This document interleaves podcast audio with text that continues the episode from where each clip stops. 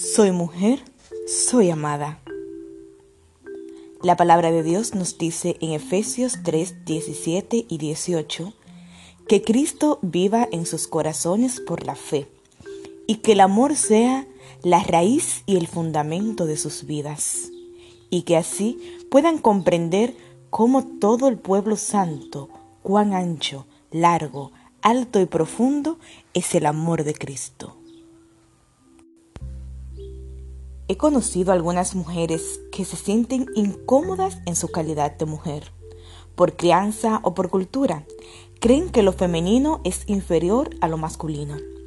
Viven en una constante lucha contra ellas mismas, con un sentimiento de indignidad que las lleva a una existencia opacada. Les cuesta descubrir todo lo bello que implica ser mujer y por ende vivir lo femenino. Simplifican su existencia a pura sobrevivencia, sin reconocer todo el potencial que Dios puso en ellas al crearlas con género femenino. Si ese es tu caso, querida amiga, recuerda, nada en tu naturaleza es un error. Nada en tu naturaleza es un error. Y bajo esta premisa, puedes mirar con fe y confianza tus posibilidades, moverte hacia tus objetivos y cumplir los planes de Dios para ti.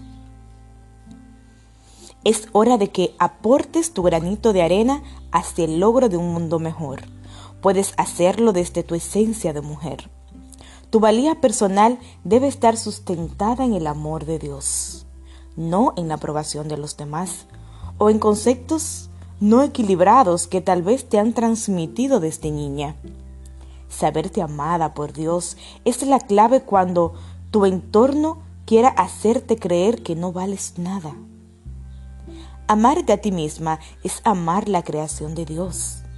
Menospreciarte es menospreciar los dones que Dios te otorgó a ti de manera exclusiva. Disfrutar a la mujer que eres es disfrutar a Dios en tu vida.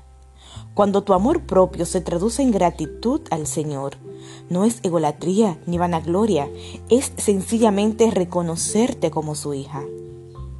Nuestra creación no tuvo más razón de ser que el amor de Dios. Entender esto es un principio de salud, no solo espiritual, también emocional y relacional.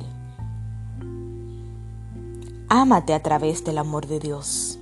Eso te hará ser humilde y cálida. Te capacitará para amar a los demás.